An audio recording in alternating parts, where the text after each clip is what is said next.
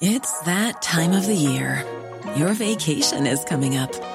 You can already hear the beach waves, feel the warm breeze, relax, and think about work. You really, really want it all to work out while you're away. Monday.com gives you and the team that peace of mind. When all work is on one platform and everyone's in sync, things just flow wherever you are. Tap the banner to go to Monday.com.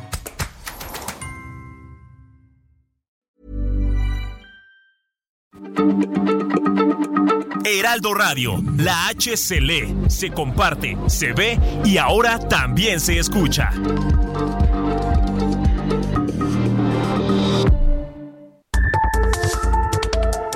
Las coordenadas de la información. Con Alejandro Cacho.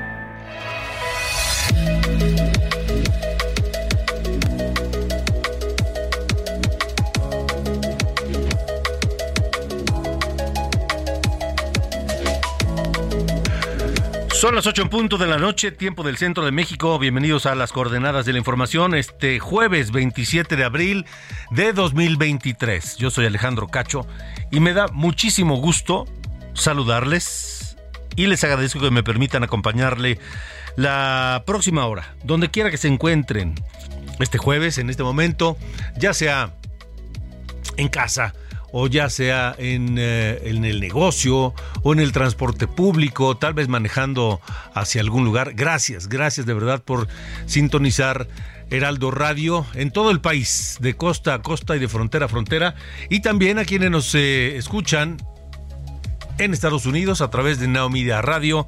Gracias a todos, un gran saludo.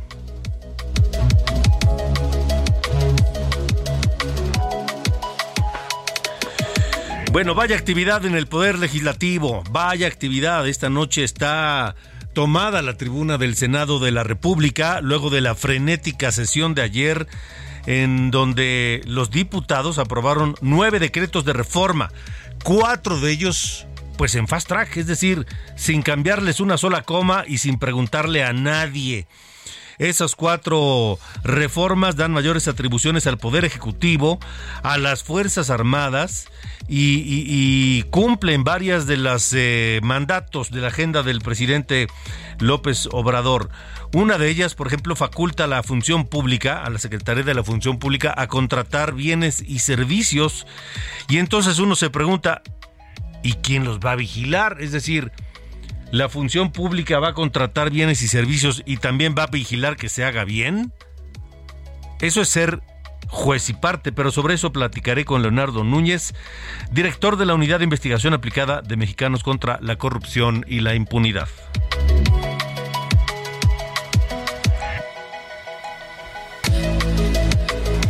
Pero no es la única reforma que tiene con los ojos bien abiertos y las cejas levantadas a muchos.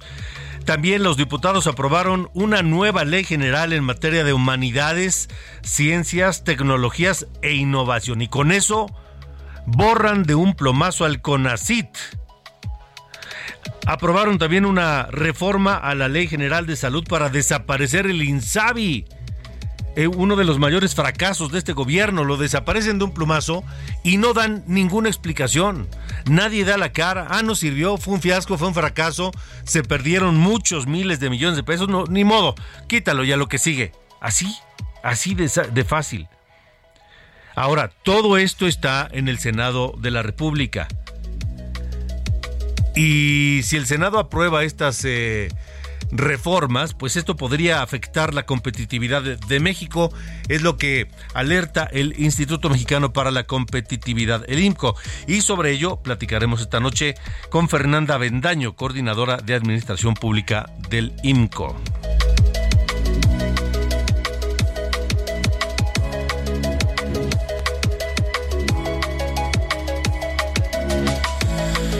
Además esta noche en el Senado de la República un choque de trenes, un choque de trenes luego de que pues eh, el bloque de contención, es decir, el PRI, el PAN, el PRD, Movimiento Ciudadano, eh, le dijeran a a Morena y sus aliados quieren aprobar o quieren no, no, aprobar, quieren discutir siquiera las eh, reformas que aprobaron en diputados y que les urge sacar en el Senado para darle gusto a López Obrador, lo quieren discutir, bueno, pues entonces a cambio de que comencemos la discusión, vamos a aprobar al menos a un comisionado del INAI. Ya ven que pues lo quieren desaparecer el INAI desde hace tiempo en la 4T, no les gusta la transparencia ahí en, en la 4T. Entonces, Morena cuando se vio pues este digamos acorralado, dijeron, bueno, bueno, bueno, bueno, sí, ok, vamos a discutir, vamos a aprobar el nombramiento de un comisionado del INAI, uno, para comenzar a discutir estas reformas en el Pleno. Acordaron eso y a la hora de la hora no cumplieron. Morena no cumplió su palabra. Hizo un compromiso y se echó para atrás en el Senado de la República. Lo estaremos hablando y tendremos el reporte completo más adelante porque hoy, en este momento, la tribuna está tomada por los senadores de oposición y dicen que no se moverán de ahí hasta que Morena honre y cumpla su palabra.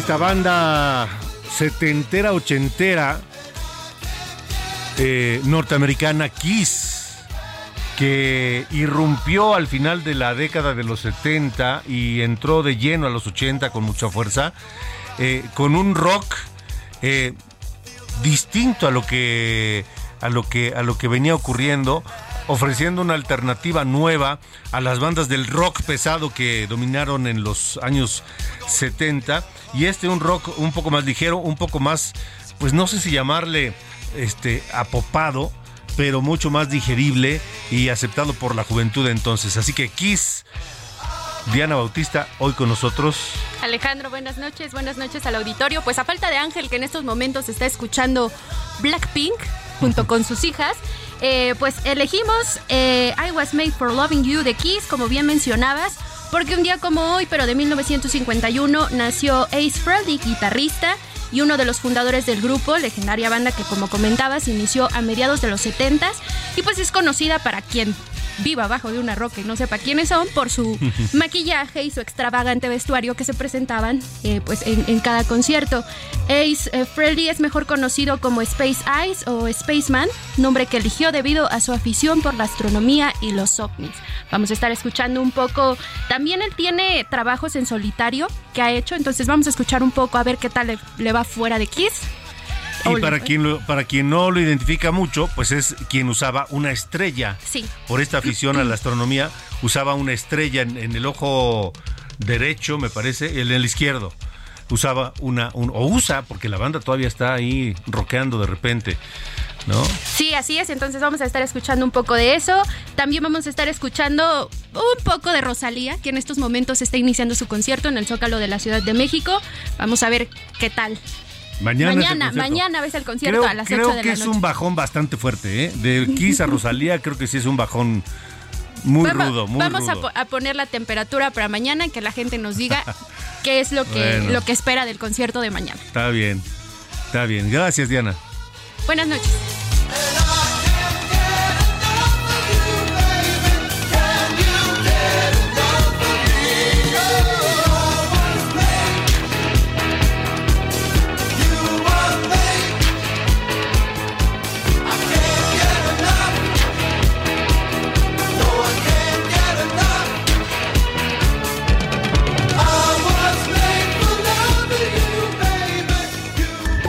Alejandro Cacho en todas las redes. Encuéntralo como Cacho Periodista. Continuamos en las coordenadas de la información. Eh, la Cámara de Diputados aprobó eh, pues muchas reformas de manera fast track en las últimas horas. Una de ellas es la que contenía un proyecto de decreto que faculta a la Secretaría de la Función Pública para contratar bienes y servicios.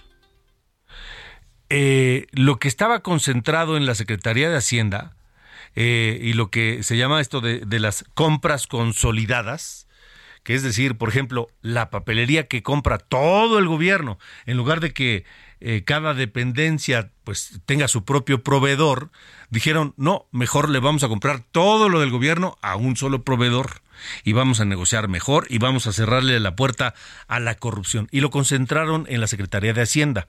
Bueno, pues ahora esta reforma pasa ese, ese, esa obligación o ese, esa atribución de la Secretaría de Hacienda a la Secretaría de la Función Pública que es la encargada de que los funcionarios y las dependencias de gobierno pues no hagan tranzas.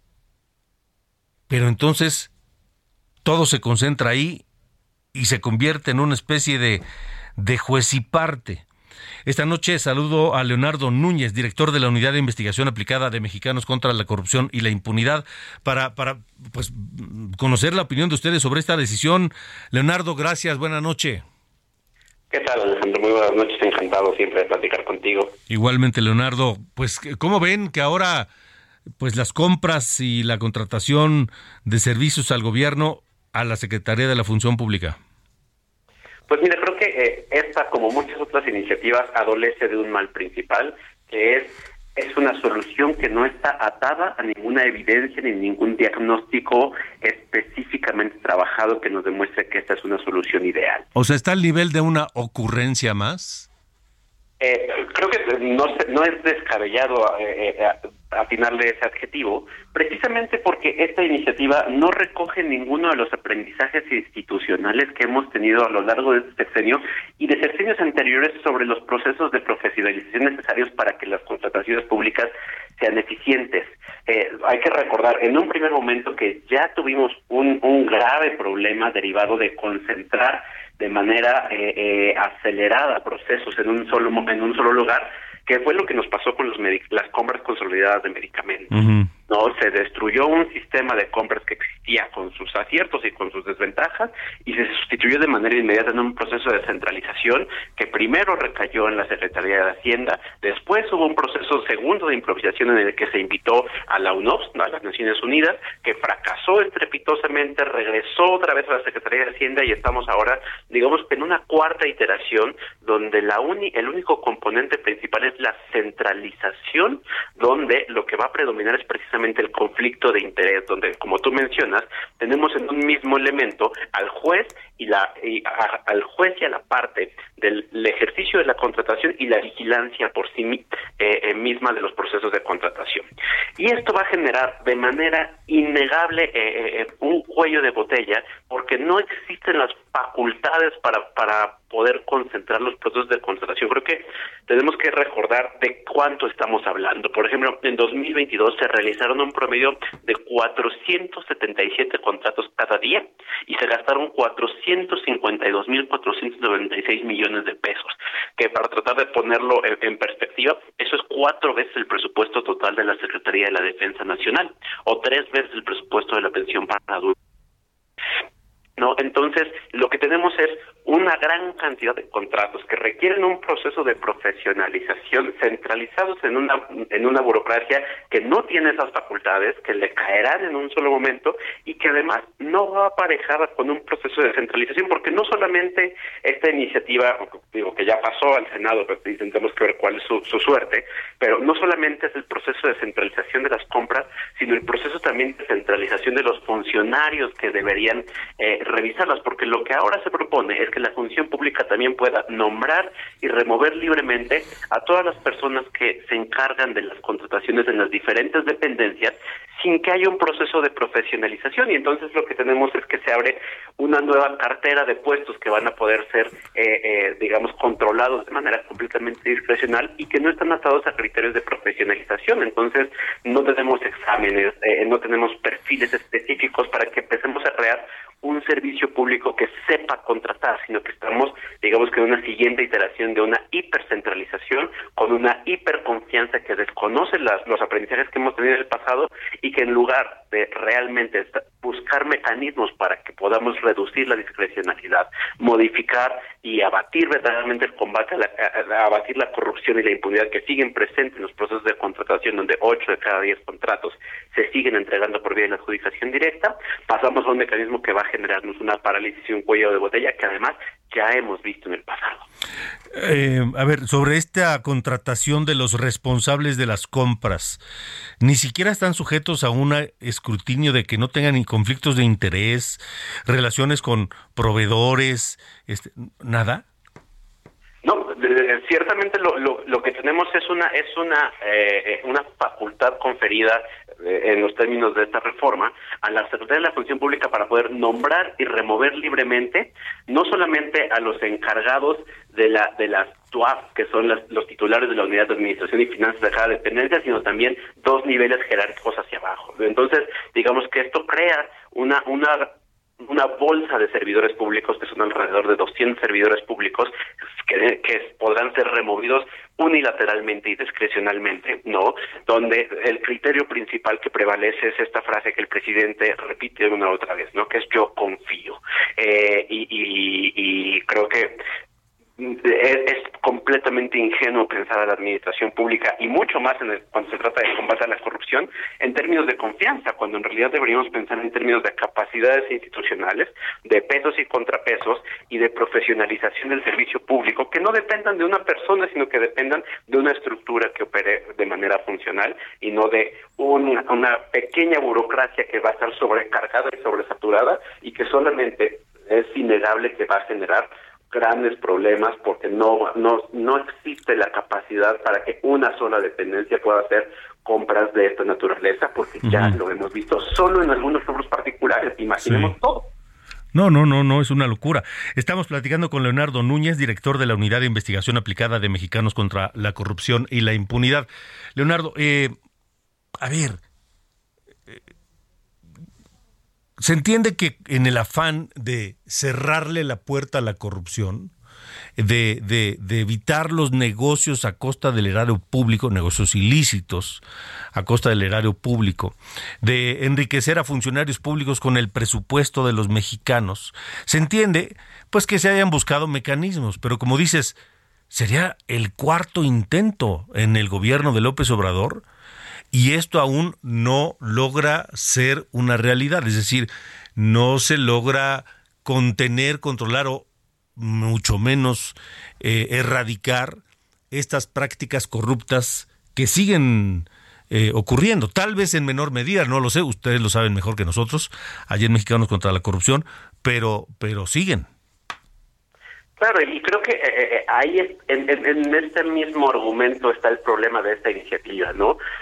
la corrupción no ha sido desterrada de las compras públicas y hoy el combate a la corrupción se encuentra dentro de la Secretaría de la Función Pública. Si esa misión no se ha logrado cumplir a cabalidad, ¿cómo podríamos esperar que no solamente ahora tengan que cumplir con esa misión que no han logrado, sino que ahora tengan que tener todavía la misión adicional de ejecutar las contrataciones, ¿no? Entonces, si no se ha podido con una, ¿cuál es la lógica que nos permite decir que van a poder con dos, ¿no? Cuando además estas dos funciones tienen que estar funcionalmente separadas, porque no, no puedes vigilarte a ti mismo, porque por propia definición se generan todos los incentivos inadecuados, porque, eh, y, y, y, y regresamos a esta parte, pues nosotros hemos seguido documentando cómo fenómenos que teníamos perfectamente claros cómo operaban en el pasado, hoy siguen tan presentes como nunca, ¿no? Tenemos contratos entregados a empresas fantasma, contratos entregados a empresas de reciente creación, contratos entregados a empresas de funcionarios, amigos o eh, conocidos de, de, funcionarios públicos, ¿no? Y los, los casos, pues podemos echarlos al cielo. Y creo que en la medida que eso ya está dentro de la cancha de la función pública y que eso no ha sido resuelto, ¿no? Es inverosímil pensar que esto se soluciona agregándole todavía más funciones a una institución que no ha logrado dar los resultados esperados. Sin duda, sin duda. Leonardo, muchas gracias por haber estado con nosotros. Encantado y estamos a la orden pues, vigilando todos estos cambios. Que sí, por favor. Leonardo Núñez, director de la Unidad de Investigación Aplicada de Mexicanos contra la Corrupción y la Impunidad. Son las 8 con 21. Las coordenadas de la información. Con Alejandro Cacho. Ahora, eh, le, platicaba que en el Senado de la República choque de trenes, chiflidos, manotazos, este, acusaciones de, traición, eh, de que Morena no cumple su palabra, en fin. Eh, Misael Zavala tiene el reporte completo porque lo que está ocurriendo en el Senado de la República, la toma de la tribuna va a durar probablemente toda la noche. Misael, ¿cómo, cómo estás? Buenas noches. Alejandro, buenas noches. Efectivamente, pues sigue tomada la tribuna del Senado de la República y es que el incumplimiento de Morena, un acuerdo para nombrar a comisionados del Instituto Nacional de Transparencia, ocasionó esta toma de tribuna por parte del bloque de contención conformado por el PAN, el PRI, PRD, Movimiento Ciudadano y también el Grupo Plural. Y por eso, pues hay una parálisis legislativa para aprobar 17 reformas a leyes impulsadas por el Ejecutivo Federal el líder de Morena en la Cámara Alta muy temprano, Ricardo Monreal, impulsó un acuerdo que supuestamente llevaba el aval de su grupo parlamentario para sacar el nombramiento pendiente desde hace un año y elegir a Ricardo Salgado como un nuevo integrante del INAI.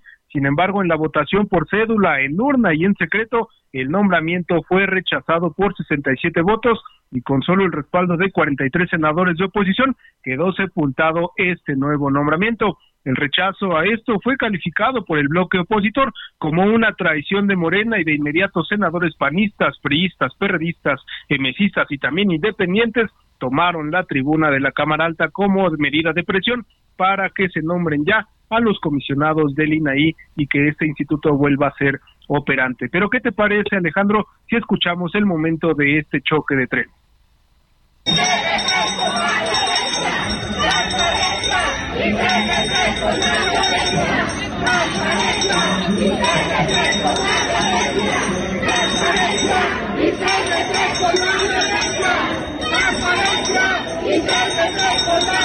tren? Alejandro, minutos después de este choque, el bloque opositor ofreció una conferencia de prensa donde acusó a Morena de violentar los acuerdos previos y también de provocar esta parálisis, ya que pues se fueron a eh, prácticamente a una sesión eh, que se quedó cancelada de momento en el Senado de la República. ¿Qué te parece si escuchamos como lo dijo el coordinador del PAN en el Senado, Julián Rementería del Puerto? Y no somos chamacos, y perdón por la expresión, pero tampoco pendejos, porque no se vale que 67 votos hayan sido en contra de la propuesta. Ese es un asunto que es una burla, pues que se vayan a burlar de otros porque no lo, no lo vamos a permitir. Y aquí estaremos y seguimos. INAI primero. ¿Y cómo se dieron los acuerdos y cómo se construyeron y cómo salió el nombre que finalmente se puso a votación? Yo quisiera eso dejárselo a mis compañeros del PRI. Alejandro, por su parte, el senador priista Jorge Carlos Ramírez Marín sostuvo que es una tomada de pelo y mientras tanto, pues las lonas eh, del grupo de los del bloque de contención se mantienen en esta tribuna del Pleno del Senado y eh, pues se canceló esta sesión del día de hoy. Se vuelve a llamar a los senadores el día de mañana a las 13 horas para intentar reanudar la sesión del Pleno del Senado de la República y que las 17 reformas de ley que tiene el Ejecutivo Federal pendientes en este Congreso sean avaladas por este Senado de la República. De acuerdo, Misael. Una pregunta. Eh, ¿Podrían volver a proponer y a votar a este mismo eh, pues aspirante a comisionado del INAI? No, ya no se puede volver a, votar a Ricardo Salgado. Sin embargo, sí puede haber una propuesta nueva por parte de las bancadas No obstante, pues Morena lo dejó en claro en una conferencia de prensa de hoy por la tarde, dijo que ya quedaba solventada este este tema y no lo volverían a tocar hasta el próximo el hasta el próximo periodo ordinario de sesiones, que sería hasta septiembre. De acuerdo, Misael Zavala, gracias. Gracias, Alejandro. Buenas, noches. Así que parece que a como dé lugar, la 4T quiere acabar con el INAI. Vámonos a pausa. Tenemos, por supuesto, a Kiss, porque hoy cumple años Ace Frehley, su guitarrista y uno de sus fundadores, cumple 72 años y escuchamos esto que se llama Fire and Water, que canta acompañado de Paul Stanley, a quien escuchamos en la voz. Pausa.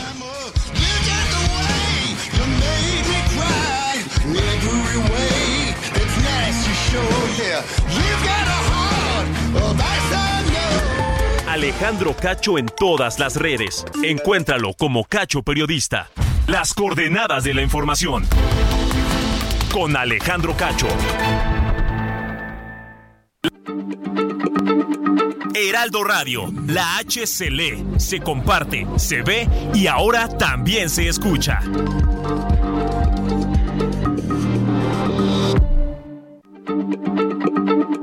Heraldo Radio, la There's never been a faster or easier way to start your weight loss journey than with PlushCare. PlushCare accepts most insurance plans and gives you online access to board-certified physicians who can prescribe FDA-approved weight loss medications like Wigovi and Zepbound for those who qualify.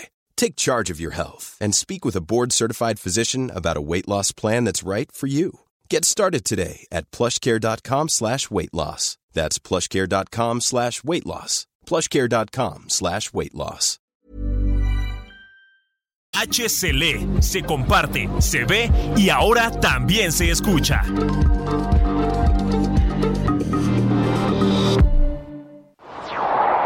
Las coordenadas de la información. Con Alejandro Cacho.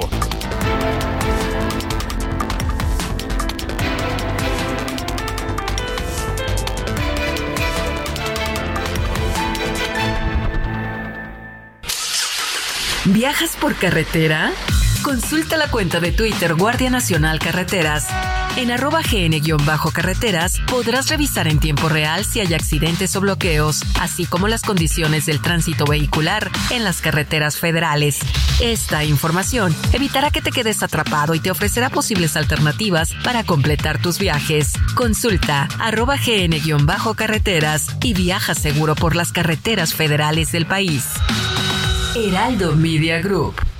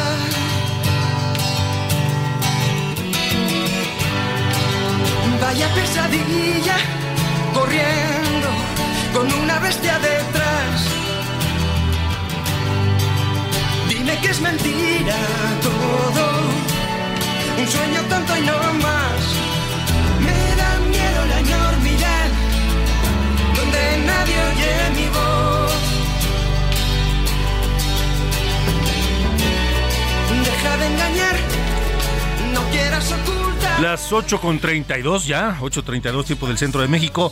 De la década de los 80 con Kiss brincamos hasta los... eh, a los 90, más o menos una década después, década y media, con esta, eh, este tema emblemático de la movida brasileña, brasileña, madrileña, la movida bra- madrileña en voz de Nacho Vega, vocalista y fundador de Nacha Pop, este este grupo mítico español que irrumpió con algunos temas, hay que decir, no muchos, en, de este lado del planeta, particularmente en México, pero este, este tema en particular, lucha de gigantes, es especialmente bueno y simbólico.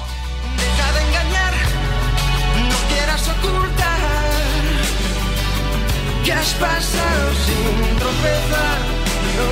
Y es que recordamos a Nacho Vega porque cumple años el día de hoy, nació el 27 de abril de 1961. Pues que acaso hay alguien más aquí.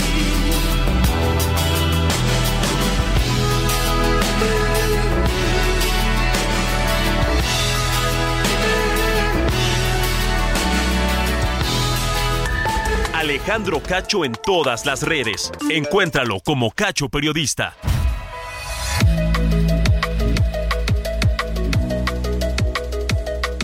Buenas noches, soy Diana Bautista y les saludo con el resumen de noticias. Tras un, año de espera, la Fiscalía General de la República, Pemex y la Unidad de Inteligencia Financiera aceptaron volver al diálogo con la defensa del extitular de Pemex, Emilio Lozoya, para llegar a un acuerdo reparatorio por los casos Odebrecht y agronitrogenados. En tanto, la defensa de Lozoya afirmó que existen las condiciones para que el expresidente Enrique Peña Nieto sea extraditado desde España para que responda por las acusaciones por el caso Odebrecht. La defensa de la ministra de la Suprema Corte de Justicia, Yasmín Esquivel, presentó una línea de tiempo con la que sostienen que la ministra no plagió su tesis de licenciatura y que fue ella quien originalmente la presentó. Los abogados alegan que cuentan con pruebas y testimoniales que prueban la autoría de tesis, incluida una carta del exalumno Edgar Ulises Báez, cuya tesis coincide con la de la ministra.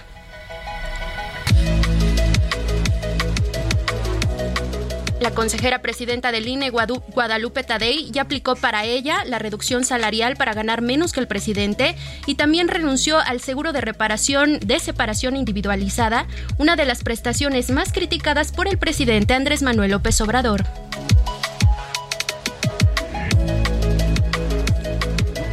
Estudiantes, becarios, científicos y organizaciones de investigación han lanzado una convocatoria para un paro nacional de 24 horas el próximo 2 de mayo en universidades y centros de investigación públicos y privados en protesta por la reforma a la ley de ciencia aprobada recientemente en la Cámara de Diputados.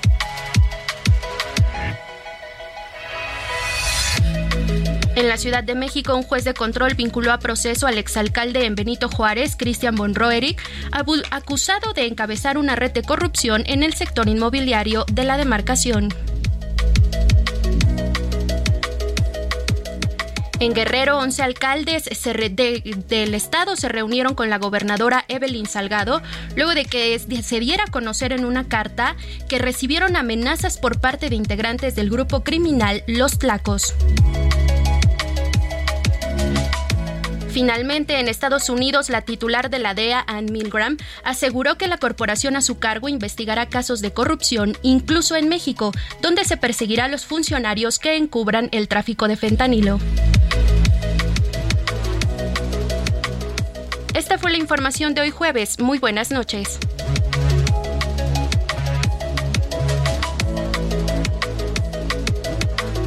Las coordenadas de la información con Alejandro Cacho.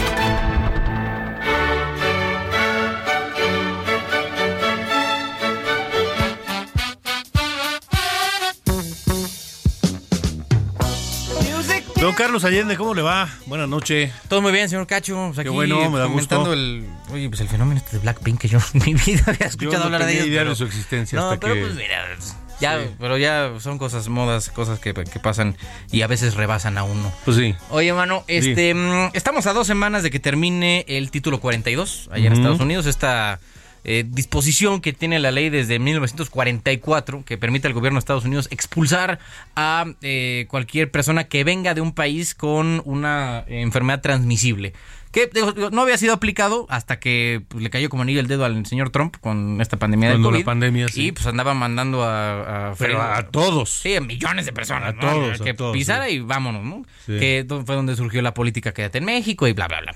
La cosa es que ahora, como va a terminar ya este, pues, incluso el mismo gobierno de Estados Unidos va a declarar el fin ¿no? de la emergencia por COVID.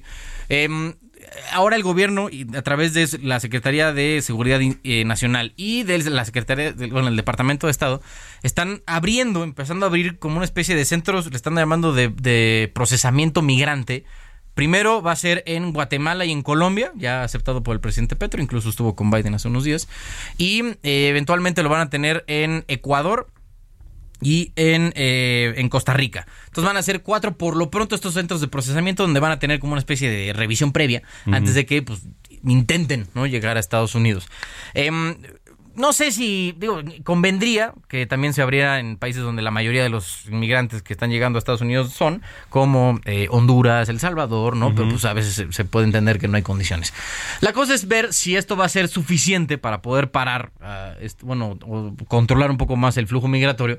Porque pues con la misma van a decir, oye, pues puede que el- el- la revisión, lo que sea, no salió favorable a ti, pues, ¿qué los va a detener de pues echarse de todas formas, ¿no? El- el- la caminata, ¿no? Por todo el, país, por todo el continente. Sí, incluso. pero yo, yo creo, yo creo que es buena idea, ¿eh? No, sin duda. Yo No, de que creo que ayudar, es va a buena idea. No sé por qué no se les ocurrió antes, Porque pero no sí me parece. pues, tienes vigente el título No, 42, pero- ¿qué más te da? Pero aún así, el flujo migratorio es casi incontenible. Sí, no, o sin- prácticamente o sea, te queda claro que está fuera de control, ¿no? O sea, Sí. por todo México van a pasar to- todas estas personas, incluso ya el secretario de Gobernación dijo que van a tener este paso franco. Entonces, pues, ahí tienes ese rollo. La cosa es ver yo sin duda creo que es una buena iniciativa, ¿no? Para intentar pues, meterle un poco de control o de, de ceñirlos, ¿no? A la, a la legalidad lo más que se pueda. Faltará ver si con eso es suficiente. Pero pues digo, de que ya el título 42 se acaba el 11 de mayo, entonces ya este el, el gobierno gringo ya no podrá hacer esto. Yo creo que no será suficiente. Yo también. Yo creo que nada es suficiente. No, Pero me parece que... es buena idea porque en los países de origen de los migrantes los recibes y de plano les dices, ¿sabes qué? Si eres elegible o no eres Ah, elegible. Y de los que no son elegibles, pues ¿cuántos te gusta que se echen la aventura entonces sí ya de pues arriesgar la vida en esa travesía que a veces les va en ello, ¿no? Claro. Más el pago de los Y polleros, la co- y los más- coyotes y cuánta cosa. Sí, Sí, sí, la, y la, la cosa es que también van a ser como una especie como de referidos. O sea, Canadá y España ya aceptaron también, este, eh, aceptaron ser parte del programa y de eh, acoger, digamos, a referidos que sean de Estados Unidos y de, Mm. de, de este programa. O sea, de que podrían llegar, a lo mejor no a Estados Unidos, pero pues en una de esas a Canadá, que no es mala segunda opción, o incluso España, pues también este puede ser como esta parte, funcionaría como una especie de agencia de, de colocación para migrantes. ¿no? Entonces, al menos tienes esa parte que podría llegar a funcionar. Bueno, pues sí. Hombre, digo, de estar no, viviendo. Me parece en- buena idea. La verdad me parece buena idea. Sí, sin duda. Digo, Vamos ojalá, a ver tal, ¿no? ojalá que por lo menos logre reducir en algo el flujo de migrantes. Mira, y luego los proyectos que según le habían prometido a este Trump o Biden, a, esta- a Andrés Manuel, de, no, pues vamos a invertir. en la chinga". Pues al menos ya pasó, ¿no? Al menos estos carnales ya están invirtiendo para en sus propios centros de procesamiento y no, no fue manoseado por nadie más esa, No, esa hombre, lana. pues bueno. Está bueno, gracias, señor. Bueno, vamos.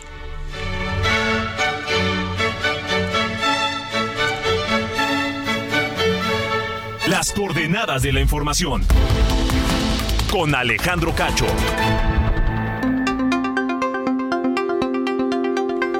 8 con 41 tiempo del centro de la República Mexicana. Seguimos en las coordenadas de la información. Y bueno, seguimos con este tema de las reformas fast track que aprobaron en la Cámara de Diputados y que ahora están en el Senado de la República un poco ahí empantanadas. Pero eh, además de lo que hablábamos de la reforma para que la Secretaría de la Función Pública concentre la compra de algunos eh, bienes y servicios para el gobierno, hay otros, hay otros eh, temas que tendrán que ser revisados por el Senado. Pero, pero los expertos consideran que aprobar todas, o bueno, varias de estas reformas, esta de la función pública, la ley en, de- del- o, o lo del CONACIT, desaparecer el CONACIT y eh, inventar otra cosa este, con tintes de la 4T, la reforma a la Ley General de Salud para desaparecer el INSABI, la reforma a la ley minera, todo eso va a afectar la competitividad. Y por eso le hemos pedido a Fernanda Bendaño, coordinadora de Administración Pública del INCO, Instituto Mexicano para la Competitividad, que nos acompañe hoy para saber cuál es el punto de vista de, del INCO. Fernanda, gracias, buena noche. Muy buenas noches, muchas gracias por el espacio. ¿Coinciden en que la competitividad se verá afectada luego de todas estas reformas? Pues sí, la, la competitividad sin duda se, se va a ver afectada, en primer lugar, por la forma en la que se aprobaron estas reformas en la Cámara de Diputados. Hay que decirlo, la, la forma es fondo en este proceso que fue una sesión maratónica el, el Ujú. 25 de abril y que sin duda tiene implicaciones en la falta de análisis en, en este, estos tres temas que ya mencionabas, eh, además del de la Secretaría de la Función Pública, pues son temas que afectan el sector ciencia, el sector salud, el sector minero, no son menores, no no no puedes asumir que la revisión de estas leyes, que la discusión se puede tomar en una sesión ordinaria, y al menos no en, la sesión que, que, que se llevó a cabo en estos últimos días, y que esas reglas del juego y el análisis poco serio en la Cámara de Diputados es el primer elemento que sin duda alguna afecta la competitividad y que genera cierta incertidumbre ya de qué van a pasar con estos cambios aprobados. ¿no? De, en el caso que el Senado también apruebe estas cuatro reformas y las otras que también están en puerta, pues empezarán las segundas segundos cuestionamientos y probablemente las mayores implicaciones en cada uno de los sectores, que algunos son aspectos positivos y eso sí también hay que mencionarlo, pero otros en la manera en la que fueron aprobados sin discusión y sin consensos, pues genera también cierta incertidumbre. En primer lugar, en el sector, por ejemplo, de ciencia, como bien lo mencionabas, con esta nueva eh, reforma para el CONACIT, ahora con H, con el énfasis en humanidades e innovación, como bien lo, lo mencionabas al inicio. Ahora, sin, sin discusión, sin consensos y sin consultas a los expertos de cada materia, Fernanda. Así es, justo en, en las las personas, los científicos, los expertos en el en el tema de ciencia y tecnología estaban pensando en siete eh, eh, sesiones de Parlamento abierto para analizar esta, esta nueva eh, ley general en materia de humanidades, ciencia y tecnología. Se llevaron a cabo dos y en una sesión extraordinaria de comisiones el mismo 25 de abril se aprobó y poco después se votó. Entonces ahí empieza la nula casi participación ciudadana y en las otras pues mucho menos, por ejemplo, en el tema de, del INSABI del sector salud, aunque era el paso siguiente, ya sabíamos que tocaba la eliminación eh, pues del, del INSABI por todos los cambios que han estado en los últimos meses, pues este bienestar también genera ciertos cuestionamientos que sobre todo en el sector salud, que ha sido sumamente cuestionado en los últimos años, pues nos genera el la duda de qué va a pasar ahora y si ahora el IMSS Bienestar, después de tres, casi cuatro años de cambios institucionales, va a lograr lo que el INSABI no logró desde 2020. Em, ¿De qué manera estas eh, afectaciones a la competitividad le van a afectar a la economía, Fernanda? Pues mira, yo creo que hay varios elementos que, que, son estos riesgos, estas posibles eh, implicaciones. La primera tiene que ver con que, que se ve en prácticamente todas las reformas, cómo la centralización de ciertas decisiones, la centralización de los sectores puede afectar también el, la inversión o la certidumbre por parte del sector privado o bien de algunos otros actores involucrados en el en sector ciencia, ¿no? En los proyectos de investigación. Esta parte de la libertad académica han advertido que con estas nuevas pues centralización también de los mismos proyectos de investigación, qué tanta libertad académica va a haber y por supuesto que eso puede eh, afectar la innovación de proyectos, las nuevas ideas y también los programas en el extranjero o los mismos programas nacionales. Y cuando hablamos, por ejemplo, de la ley minera, a pesar de que se, se, se redujo varios de los elementos más drásticos que se presentaban en la primera iniciativa, uno de los que sin duda hay que considerar es la priorización del Estado en este en este sector, sobre todo en la parte de exploración. Y algo muy importante es que las empresas privadas, a menos que estén acompañadas de algún ente eh, público o de una paraestatal, no podrán participar en la en la exploración de minas, lo cual sin duda pues genera este este cierto eh, volatilidad en el mercado, eh, sobre todo con socios comerciales como Canadá que ya lo lo han anunciado en estas últimas semanas, son pues uno de los principales socios en materia minera y que genera cierta cierto cuestionamiento, aunque sí se modificaron las primeras condiciones que eran mucho más estrictas para el sector privado y que ahora ya podrán ser también un poco más laxos. Pues esperemos que en el Senado de la República haya un poco de sensatez y escuchen estos estas opiniones. Fernanda Bendaño, gracias por haber estado aquí. Al contrario, muchas gracias. Buenas noches. Hasta luego, buenas noches. Son las 8 con, 20, con 48 minutos ya. Ruta 2023. Coahuila y el Estado de México están hoy, están hoy en la Ruta 2023. 2023.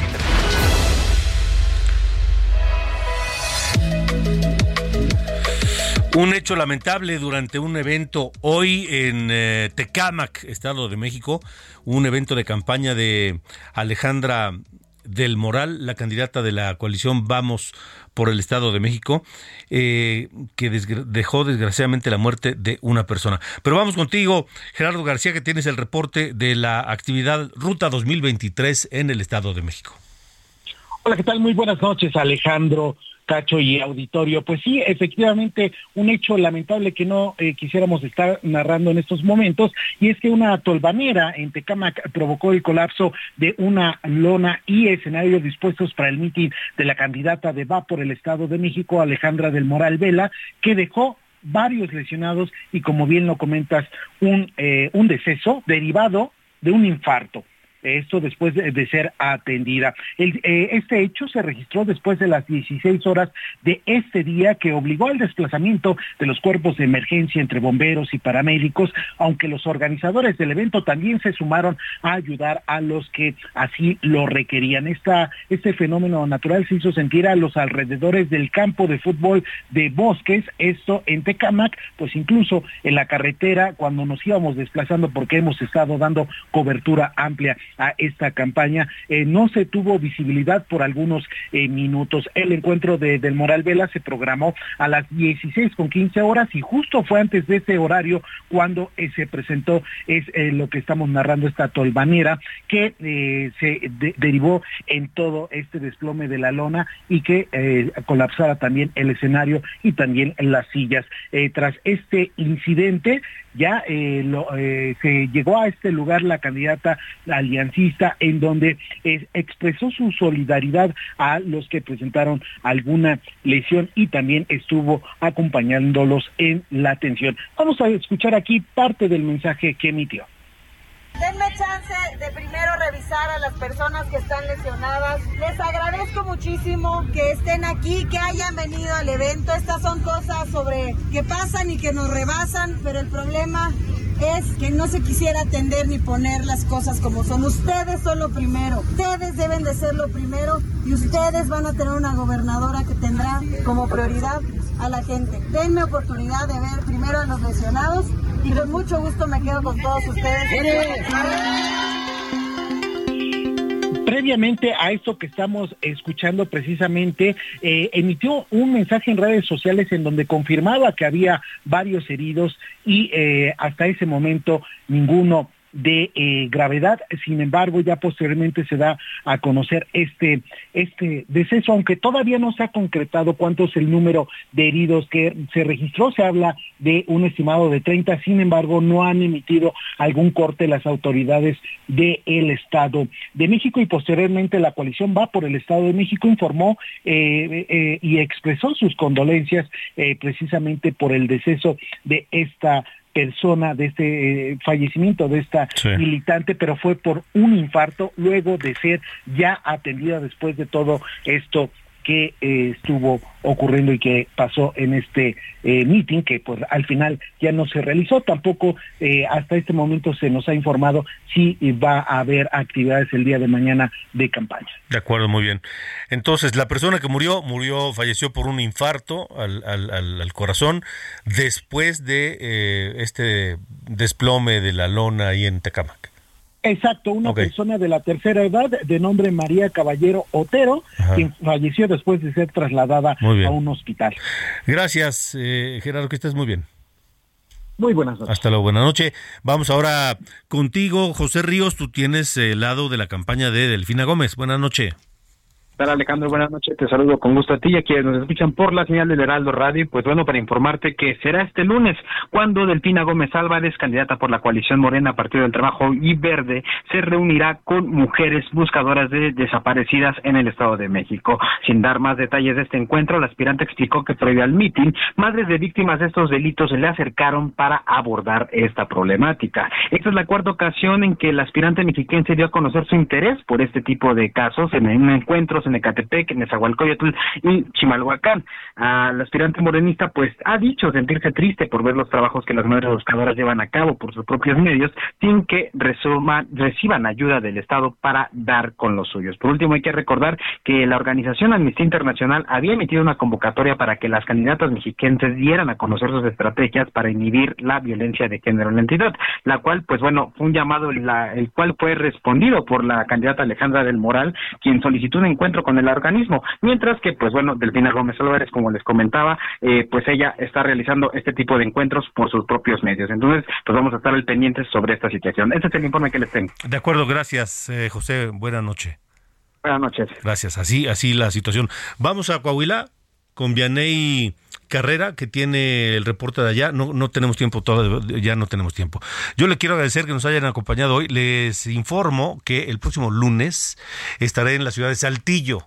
Estaré en Saltillo porque el Instituto Electoral de Coahuila me invitó a ser moderador eh, junto con la periodista Ivonne Melgar, eh, moderadores del debate, el eh, tercer debate y tal vez el último debate entre los candidatos a gobernar Coahuila.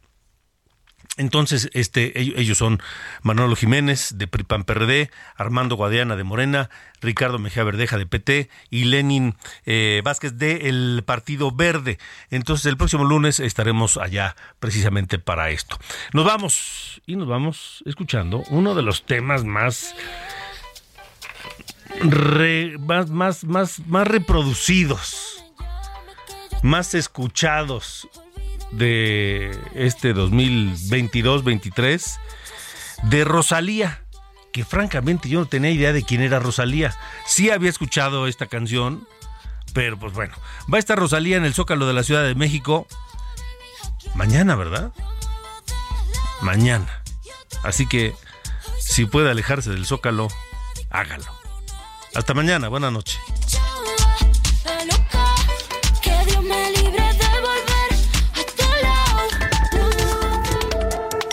Esto fue Las coordenadas de la información con Alejandro Cacho.